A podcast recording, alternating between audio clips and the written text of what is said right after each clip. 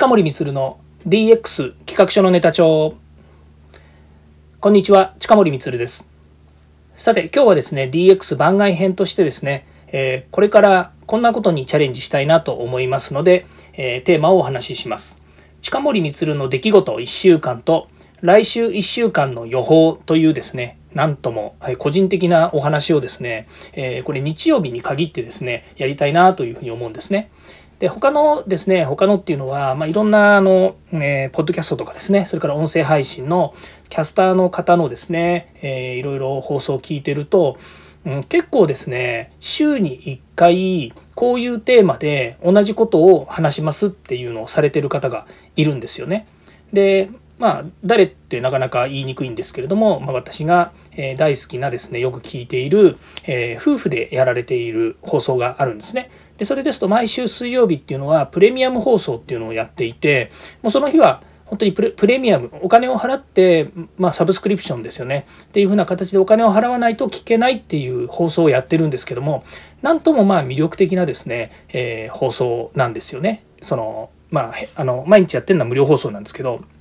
で、水曜日はまプレミアムリスナー向けなので、ま、すごく深くですね、そしてまあ普段言えないようなことも話されてるらしいんですけどね、まあ、そんなようなことをやられたりとかですね、え、他の皆さんもですね、まあ、切り板の時に、え、特別な放送したりとか、初心表明をまたされたりとかですね、いろいろされてるので、まあ私も定期的にこういうものをやろうかなというふうに、えーま、口に出してですね、表明してやってみたいなと思った次第です。で、えー、平日はですね、やっぱりこう DX ね、えー、デジタルトランスフォーメーションを軸にですね、IT 系のことを話しているので、週末はですね、まあ、家族と一緒に過ごしたりしていることもあってですね、個人的なことを話したいなと思うのと、あとはまあお仕事絡みでですね、翌週どんなことをやっていくのかっていうことも含めてですね、予報みたいなものをですね、私の予報ですね、あの話したいなというふうに思っています。なので、本当にこれはもう個人情報、個人情報じゃねえや、個人的なことなので、まあ個人情報ですよね。個人的なことなんですけれども、えっ、ー、と、まあ皆さんにですね、皆さんと共有したいなというふうに思って、えー、お話をさせていただきますので、どうぞ、えー、お付き合いいただければと思います。まずですね、えーここ1週間ぐらいの出来事なんですけど、実は先週7月7日なんですけれども、これ私の結婚記念日だったんですね。で、まあ、こんなあの状況下ですね、新型コロナウイルス感染症の影響でですね、本当もう2年ぐらいですね、去年も行けてないし、今年も行けてないんですけれども、全くですね、やっぱりこう、ゆっくり食事に行ったりとかですね、出かけたりっていうことを、どうしてもやっぱり、えー、制限してしまう。ような状況だったので今年もですねあの、まあ、満足に、満足にってことないんですけど、えーと、楽しむことはしましたけれども、えー、まあ大手を振ってですね大々的に何かをやるってことができなかったんですね。まあ、その分貯めてですね、えー、まあ、次回また次回っていうんですかね来年、えー、もしくはえこのコロナが明けたらですね、えドカッとなんかしたいなというふうにはま思っています。なのでその日はですねまあ、もちろん妻と一緒にですね、えっ、ー、と、ランチじゃないや、えっ、ー、と、コーヒーを飲んだんですよね、外で。コーヒーを飲みに、コーヒーを飲みにっていうのか、えっ、ー、と、お茶をしに行って、で、その帰りに、えっ、と、まあ、家族でお祝いをしようということでですね、えディナーの、えそうですね、えっ、と、まあ、持ち帰り、テイクアウトができるもののをですね、こう、家族分買って、で、お家に帰ってですね、みんなでご飯を食べてお祝いしてもらったっていう感じなんですよね。うん。そうですね。うん。まあ、そんな感じでですね、ま、7月7日ですね、えー、まあ、これをゾロ目なんですけれども、私もゾロ目大好きで、えー、今日のゾロ目っていうのをですね、まあ、主催してやってるんですけれども、ま、そんなこともあってですね、7月7日、結婚記念日ということで、えー、まあ、何回目って言われるとですね、もう20回以上なんですけれども、え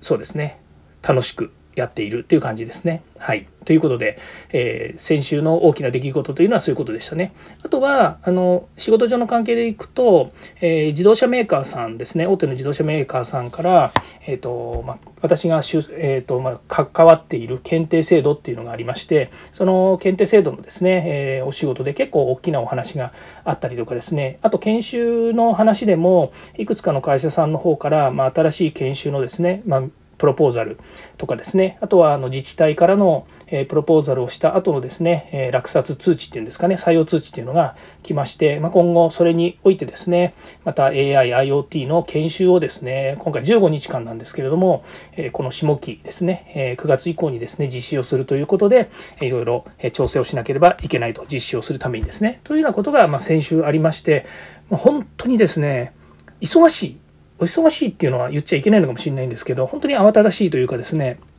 あの自分のやっぱりこう仕事の役割というかやり方がやっぱり変わってるんですよね。でこれはもうあの悪いこともね、あのコロナのことっていうのはもう悪いことだらけでもうどうしようもないとは自分でも思うんですけれどもそれでも自分の働き方を変えたりとかですねそれから世の中が変わってる中でどうそれにアジャストしていくのか、えー、自分が変わるだけじゃなくて世の中が変わったことによって周りも変わんなきゃいけないし変えていかなきゃいけないっていうことで変わってるこの姿の中であの自分の役割っていうのはどんどんやっぱ変わってるんですよね。まあ、もちろん会社でにおける立場で言うと会社の社長というのは変わらないんですけれどもその中で、えーと、自分がこれまでやってきた仕事の進め方プロセスとかですねそういったものがすごく変わってるんですね。でこの何がどう変わってるのかって話をですねうんと話す人によってですねもうちょっと何ですかね気づきがまたどんどん変わっていってしまうので本当にあのえ、今ここでですねビシッとこうですっていうふうに言えないのがなかなかもどかしいんですけども、まあ、端的に言うと社長としての役割って本当全部だと今までも言ってたんですけどね。あの社長の社長の醍醐味は会社の全てができることっていうですね私のまあ勝手な持論がありまして、えー、人にも任せずですね自分で勝手にどんどんどんどんできちゃうみたいなことをですね言ってそれがまああの基本的には、えー、自分を追い詰めちゃうというかですね、えー、まあ、そのさっき言ったように忙しいとかですね時間がないとかっていうふうなことで、まあ、ご迷惑かけちゃったりするような結果になっちゃうこともあるんですけれどもそれでもこの状況下になって本当に自分自身が何でもかんでもやっぱり自分ができる。まあ当たり前ですよね。自分がやらなきゃ進まないっていうのもあるんですけども、とにかくフロントの部分は自分がやっぱりこうね、えー、今までのようにみんなで何とかするとかって話じゃなくて、やっぱりこう、えー、テレワークになったりとかですね、それからあとは、えー、オンライン会議があったりとか、それぞれの持ち、もスタッフのですね、それぞれの持ち分担当っていうのが明確にこう分かれたことによって、こう曖昧な住み分けっていうのがだんだんやっぱりなくなってきてるんですよね。きっちりこう分けないと、なかなか仕事がその順調にいかなくなってくる。まあ、逆を言うときっちり分けることによって仕事を順調にさせようっていう方向になってるっていうんですかねだからよりジョブがはっきりしてきてるっていうこともあるし逆に言うと曖昧になってたやんなくてもいいんじゃないのと思うようなことはとにかく切り捨てるみたいなところをですねやっぱりやっていかなきゃいけないのかなと、まあ、それは考え方次第っていうこともありますしオペレーションとかそれから仕組み上ですねそういうものを変えるっていうこともありますしまあ、もっと言うと例えば、えー行かなくてもいい、その訪問しなくてもいい、えっ、ー、と、訪問っていうのも過去にはあったわけですよね。まあ、あの、あんまり言えないですけど、まあ、契約書届けるとかですね、えー、何々届けるとか、自分で持っていくとか、まあ、そういうのもなくなって、まあ、持っていくものはもう印刷して送るんだったら宅急便屋さんにお願いするとか、クラウドでそのままお渡しするとか、えー、もう出さないようにするとか、で、持ってきてもらうのも、あの時間つく使わなきゃお互い使わなきゃいけないので、まあ、PDF にして、えー、送ってもらうようにして今までの紙はもうやめるとかっていうようなことをですねどんどんまあやっぱりやっていけてたっていうのが、まあ、これまでねあのの変化だというふうに思うんですね。さて来週1週間なんですけどね、まあ、この先の楽しみで言うとね東京オリンピック・パラリンピックがですね、まあ、無観客になれどもですね、えー、来るやるってことがもう決まりましたので、まあ、これはもう楽しみだなと。で、うち事務所が代々木にありますので、まあ、当然ですけれども、その交通規制とかですね、それから配達の規制とか、まあ、いろんなものがあるっていうのがですね、ここ見えてきましたので、またですね、テレワークとか在宅っていう形でいけばですね、えー、どんどんまたそれに対応しなければいけないのかなと思いますが、えー、とにかく私はサッカー、テニス、それからフィールド、えー、これが楽しみでありましたので、えこのオリンピック楽しみですね。